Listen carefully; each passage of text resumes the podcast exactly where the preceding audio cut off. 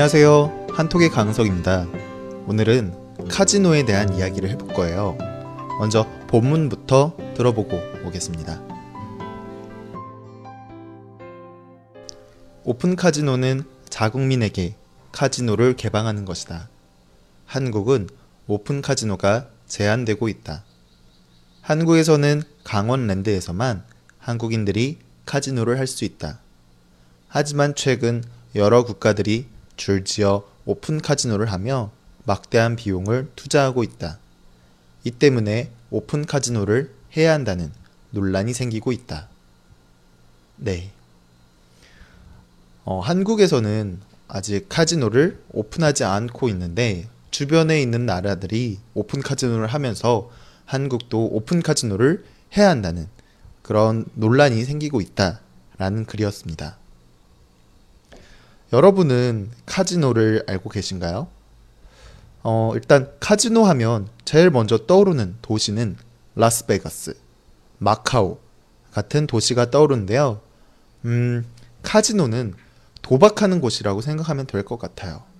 돈을 걸고 그리고 게임을 하면 돈을 벌 수도 있고 잃을 수도 있는 그런 곳이에요. 카드 놀이 하는 것도 있고요. 룰렛이나 슬롯 머신 같은 것이 있는 곳이에요.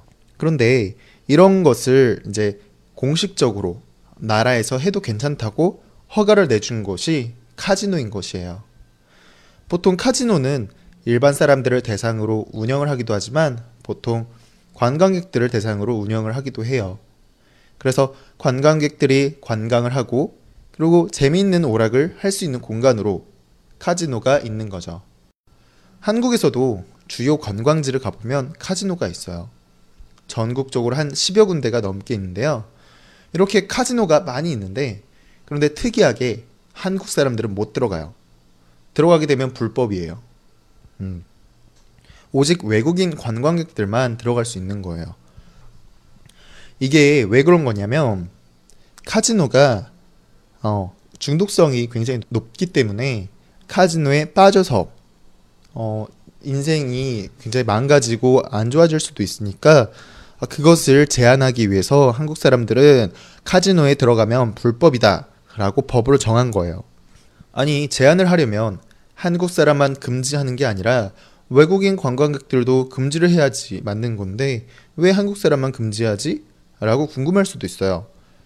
근데 사실 기본적으로 한국은 도박이 금지되는 나라예요.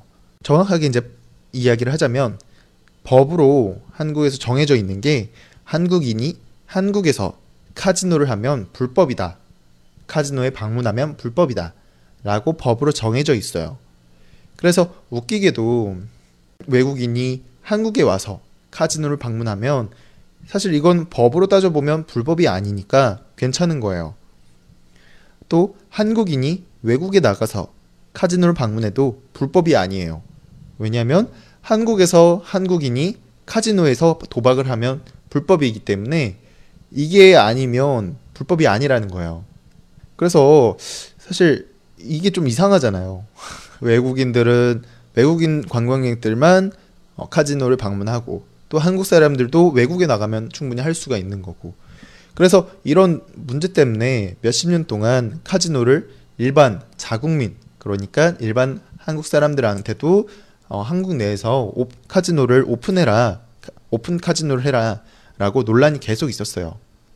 그래서 이런 논란이 계속 꾸준하게 생기자 생기게 된 곳이 강원랜드라는 곳이에요. 강원랜드는 강원도에 있는 카지노장인데요. 어, 한국에서 유일하게 한국 사람들에게 오픈된 카지노예요. 원래 이곳은 폐광이었어요. 그러니까 폐광은 광산, 그러니까 석탄이나 광물 같은 곳을 캐는 곳, 음, 동굴 같은 곳을 파고 들어가서 그 안에서 어떤 연료나 어떤 물질들을 구할 수 있는 곳이 광산이에요. 그런데 이런 광산이 문을 닫게 된 거예요. 망한 거예요. 그래서 이 여기서 이 광산 때문에 먹고 살고 하셨던 사람들이 굉장히 가난해지게 됐어요. 그래서 이곳의 경제를 좋게 만들기 위해서 카지노를 설립하게 된 거고요. 그리고 원래는 이게 불법인데 이곳의 경제를 좀 좋게 만들기 위해서 한시적으로 그러니까 일시적으로만 몇 년 동안 잠깐 한국 사람들도 이곳의 카지노를 이용할 수 있게 한 거예요. 그러니까 강원랜드만 오픈 카지노 한 거죠. 그렇게 몇 년 동안 한국 사람들도 강원랜드를 이용할 수 있게 됐어요. 그런데 이곳을 방문하는 사람들이 점점 많아지고 지역 경제도 좀 좋아지니까 어 이것을 이게 한시적으로 한, 한 거라했잖아요. 그래서 사실 이게 2000년도부터 시작을 했는데 2015년도까지 이것을 허용만 했, 허용했었어요. 그런데 이것을 다시 이걸 내국인 그러니까 한국 사람들한테 금지를 하게 되면 다시 이 지역에 있는 사람들이 경제적으로 어려워질 수 있다라는 논란이 굉장히 많아지니까 어, 다시 한번 또 10년 정도 더 연장을 하게 된 거예요. 그러니까 사실 한국에서는 카지노를 방문하면 불법이에요. 그런데 이 강원랜드에서만 한시적으로 일시적으로만 잠깐 한국 사람들도 갈 수 있게 허락을 해준 거죠. 그런데 이렇게 허, 어, 강원랜드만 계속 챙겨주니까 어, 다른 곳들 입장에서 봤을 때는 어, 다른 곳은 왜 허, 허가를 안 해주냐 라는 그런 논란이 생기기 시작한 거예요. 그리고 어, 그뿐만 아니라 또 다른 동아시아의 다른 주변 국가들도 카지노를 새로 개설하고 있고 카지노에 대해서 투자를 많이 하고 있고 또 오픈 카지노를 계속 하게 되면서 어, 한국도 마찬가지로 오픈 카지노를 해야 한다는 그런 주장이 강해지고 있다라는 거예요. 그래도 한편에서는 여전히 사회적으로 봤을 때 카지노는 이거는 도박이니까 이거는 허가해주면 안 돼. 라는 목소리가 굉장히 많이 있어가지고 쉽게 오픈 카지노가 안 될 것 같아요. 네. 오늘은 이런 내용을 가지고 와봤고요. 다시 한번 반복해서 본문 읽어보고 오겠습니다. 오픈 카지노는 자국민에게 카지노를 개방하는 것이다. 한국은 오픈 카지노가 제한되고 있다. 한국에서는 강원랜드에서만 한국인들이 카지노를 할 수 있다. 하지만 최근 여러 국가들이 줄지어 오픈 카지노를 하며 막대한 비용을 투자하고 있다. 이 때문에 오픈 카지노를 해야 한다는 논란이 생기고 있다.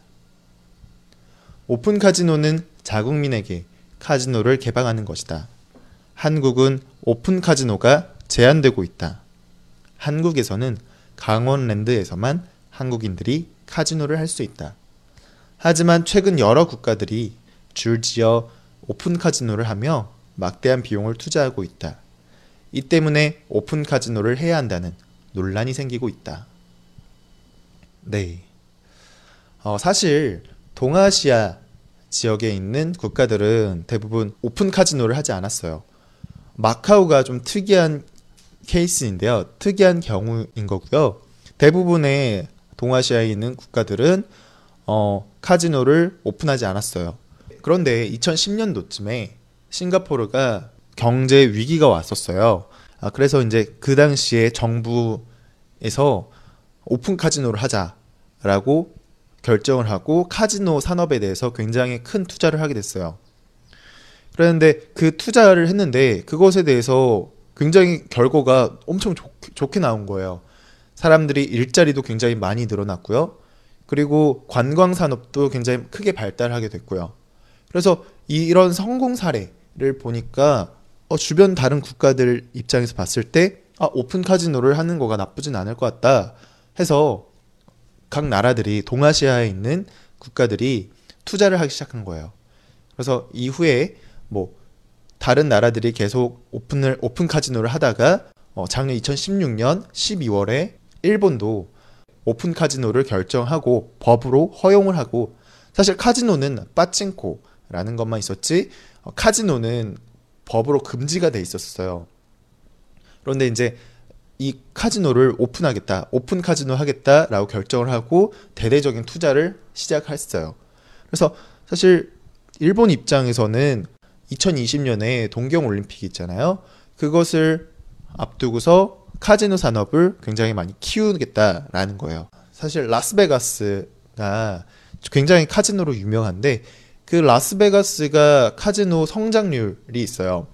카지노가 이제 발달하고서 그 라스베가스의 카지노 산업이 성장하는 게 거의 2% 3%대 밖에 안 됐어요.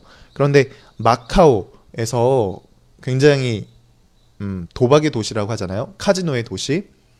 음, 그런 이제 마카오에서 굉장히 크게 성공을 한 거예요. 그래서 매년 거의 뭐 10%대, 10% 이상의 성장률이 계속 발전을 한 거예요. 그래서 이것을 보고서 이제 다른 구, 주변에 있는 국가들도 제2의 마카오를 꿈꾸면서 이렇게 개방을 하고 투자를 많이 한다는 거죠. 그런데 사실 한국이 마카오에 이어서 동아시아 국가들 중에서 두 번째로 그 카지노가 많은 그런 나라이거든요. 그런데 카지노는 이렇게 많지만 다 외국인들을 대상으로 하는 거고 오픈 카지노를 하는 곳은 딱 강원랜드만 이렇게 허용을 하는 거라서 굉장히 산업이 제한이 돼 있었어요. 그래서 이런 제한을 풀어달라. 어, 한국도 좀 최근에 경제적으로 불황이 있고 많이 어려우니까 이것을 좀 관광 산업으로 제대로 한번 키워보자라는 이야기가 계속 꾸준하게 나오고 있다라는 그런 내용이었습니다. 네. 아, 오늘은 좀 내용을 제가 좀 길게 얘기를 했어요. 사실 제가 평소에 글을 가지고 올 때, 어, 어떤 내용을 전달을 하고 싶어서 그 글을 작성을 하고 짧게 그 글을 만들고서 그것에 대해서 이제 풀어서 설명을 해드리는데요. 어, 이번에 하는 주제에 대해서는 굉장히 제가 고민을 굉장히 많이 했어요. 왜냐하면 짧게 글을 정리해서 말씀드리고 싶은데 어, 전달해 드리고 싶은 내용은 굉장히 많아서 이것을 줄여 줄이고 또 간단하게 여러분들이 이해할 수 있을 정도로 그런 수준으로 다시 또 정리하고 쉽게 풀려고 하니까 어, 굉장히 많이 힘들었던 것 같아요.